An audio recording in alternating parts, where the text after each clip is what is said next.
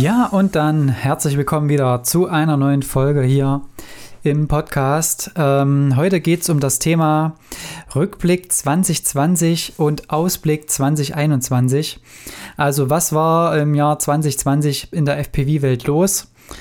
Äh, beziehungsweise was war bei mir vor allen Dingen los? Ähm, was habe ich für Trends gesehen? Ähm, wo hat sich hinentwickelt? Und wo wird es im Jahr 2021 hingehen? Also was ist so meine Prognose? Wo glaube ich, wird es die meisten ja, Umstellungen geben, beziehungsweise einfach, ähm, ja, was ist der Trend, wo wird es hingehen, wo werden wir vermehrt FPV-Aufnahmen sehen und solche Geschichten. Also darum geht es heute und genau, wir fangen jetzt einfach mal an. Ich habe mir so ein paar Notizen wieder gemacht und ja, was ist 2020 äh, für mich so ein bisschen dazugekommen erstmal? Ähm, ich habe jetzt alles nochmal rückblickend betrachtet, ähm, habe die Steuer quasi fertig gemacht und da wieder mal so ein bisschen das Jahr Revue passieren lassen. Ja, und da sind vor allen Dingen auch einige neue Copter dazugekommen bei mir. Zum einen ganz am Anfang des Jahres ein Cinewoop. Da habe ich ja so ein bisschen gedacht, dass es dieses Jahr ähm, extrem viele geben wird. Gab es auch. Also, ähm, also, was ich spreche jetzt dieses Jahr, dieses Jahr ist jetzt 2020 quasi, also rückblickend, jetzt schon mittlerweile. Ähm, also da gab es natürlich wirklich viele, viele Cinewoops, die dann rausgekommen sind. Ich hatte dann noch den Mega BV2 und mittlerweile sind ja wirklich ganz viele verschiedene Modelle rausgekommen, die auch ähm, ja, optisch und auch flugtechnisch jetzt, denke ich mal, ausgereizt wurden insgesamt. Äh, da gibt es ja mittlerweile auch sehr viele Systeme, die auch ready to fly sind und wo auch immer mehr äh, dann drauf zurück, äh, zurückgreifen. Ähm, Sehe ich auch eigentlich ganz, ganz okay, weil man muss nicht unbedingt mehr selber bauen, wenn man gerade jetzt anfängt. Äh, da kann man durchaus auch auf solche Cinewhoop-Systeme zurückgreifen. Klar gibt es wieder die, den Nachteil bei Cinewhoops, dass das Ganze eben ja, einfach sehr, sehr windanfällig ist. Also gerade für Outdoor-Geschichten sind sie halt wirklich nur bei gar kein Wind oder nur sehr wenig Wind einsetzbar. Und für Indoor sind sie halt wirklich perfekt. Ne? Also da habe ich auch viele Aufnahmen äh, machen können, teilweise in der Mühle oder auch, ja, auch sogar, sogar teilweise draußen, um da einfach auch nochmal den Schutz zu haben äh, mit dem Propellerschutz. Äh, zum einen gegenüber Menschen oder halt auch Objekten, die nicht getroffen werden dürfen. Ne? zum Beispiel Autos oder andere Geschichten.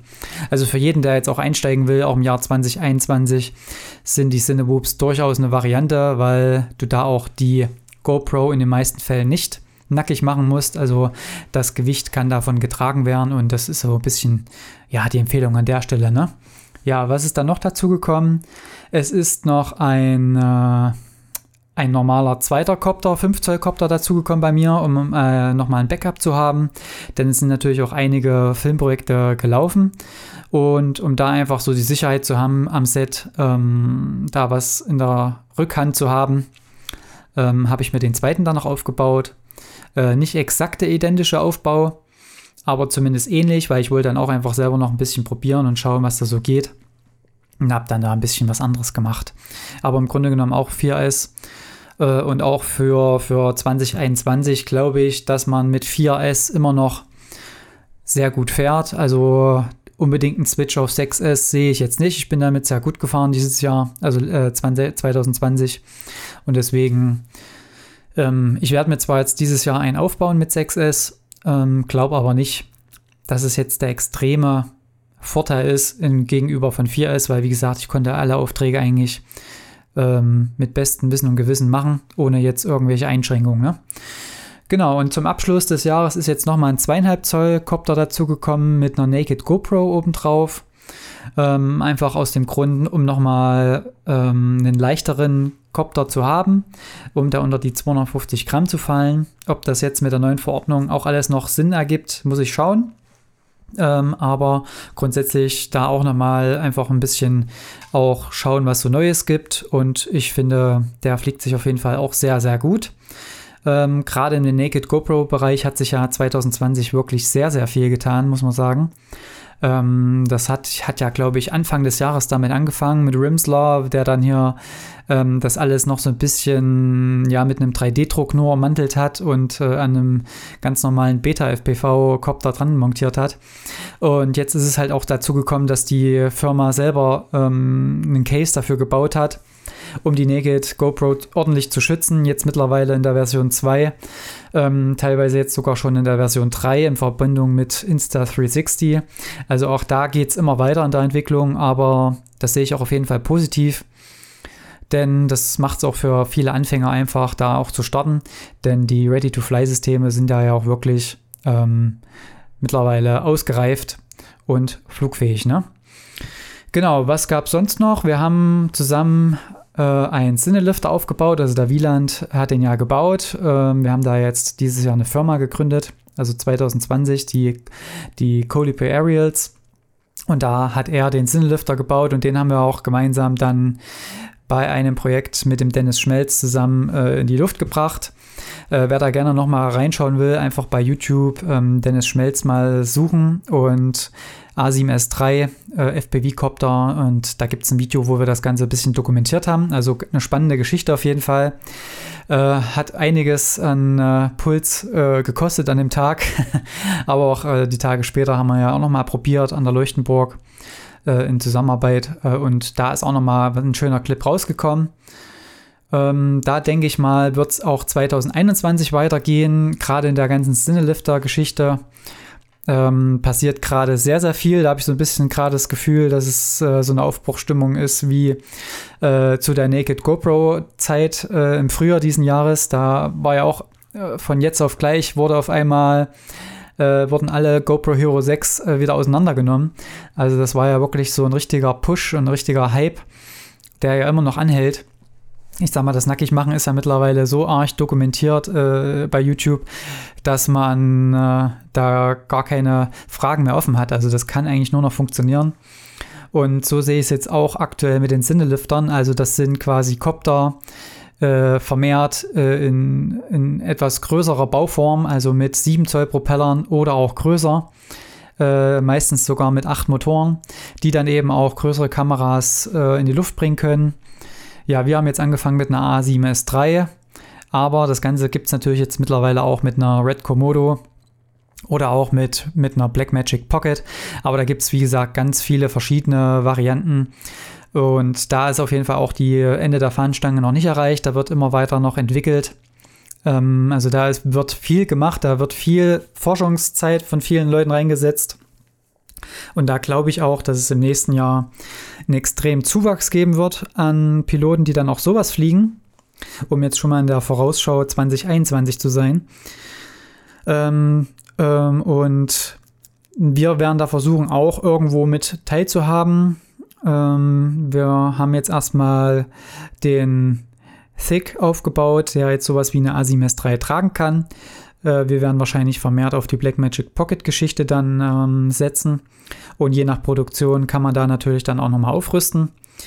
Genau, und da wird es auf jeden Fall weitergehen. Und genauso wie dieser Ausbau weitergeht, äh, kommt natürlich auch immer mehr die Filmbranche und ähm, die TV-Branche darauf hin, äh, FPV-Copter einzusetzen. Im Kino dann vermehrt wahrscheinlich die Copter mit etwas größeren ähm, Kameras obendrauf, ne? Jetzt so wie in unserem Fall Blackmagic Pocket oder A7S III.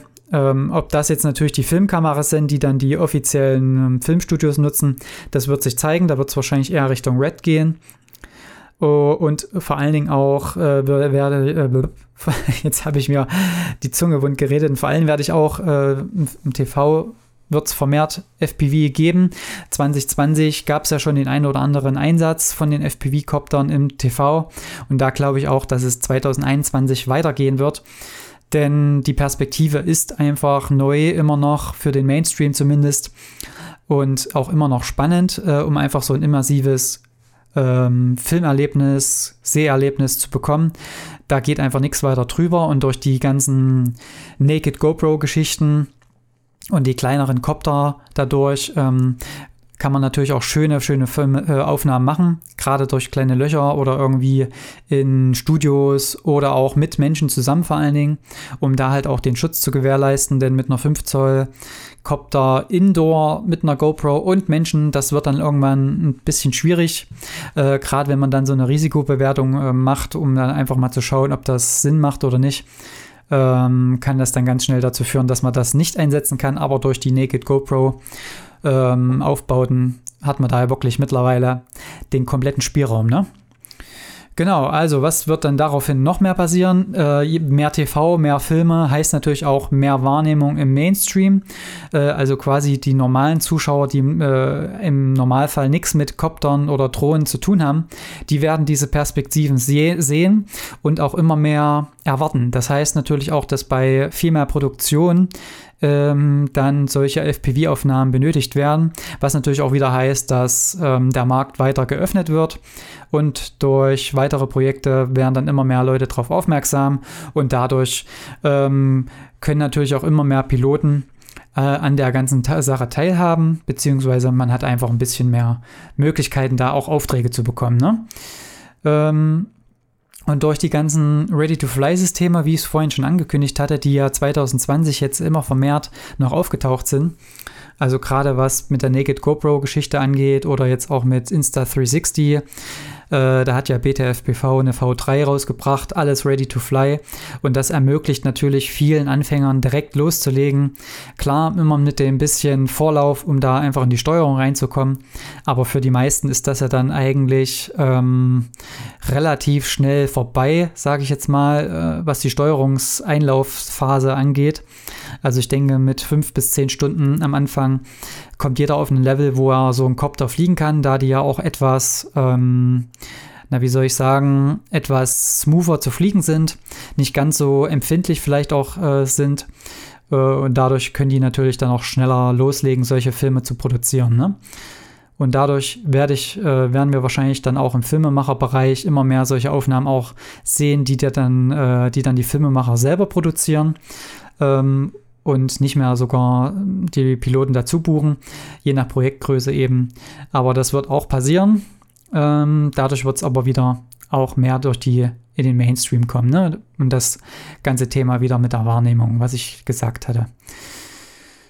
Genau, ähm, was natürlich dann auch ein Vorteil ist, ähm, äh, dadurch, dass es immer mehr Videos gibt, gibt es ja auch mittlerweile Perspektiven oder Flugbewegungen, die dann auch einfach sich etabliert haben.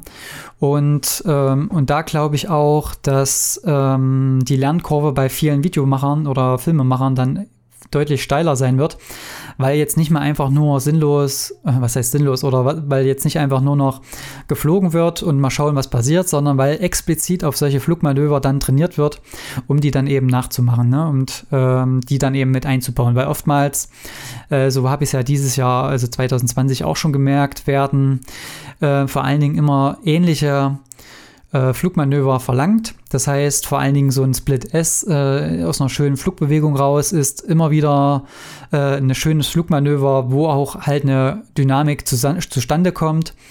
Äh, und das ist halt so ein Thema, wo viele, denke ich mal, äh, wenn, das, wenn du das kannst, bist du auch schon äh, in dem Money Shot-Bereich drin, weil das ist die, diese Aufnahme, die wollen halt wirklich viele haben. Genau, also das ist so ein bisschen jetzt mal das Resümee gewesen. Ich äh, denke, ihr konntet da ein bisschen was mitnehmen. Äh, wenn ihr wollt, könnt ihr mir ja gerne ähm, eine E-Mail schreiben, beziehungsweise einfach eine DM auf Instagram, YannixFPV.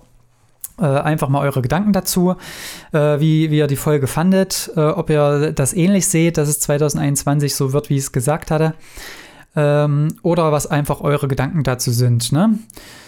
Ansonsten, äh, ich, wir werden sehen, was sich äh, nach einem Jahr dann herausstellen wird, äh, was jetzt wirklich eingetreten ist. Da werde ich dann wieder so eine Folge ja machen.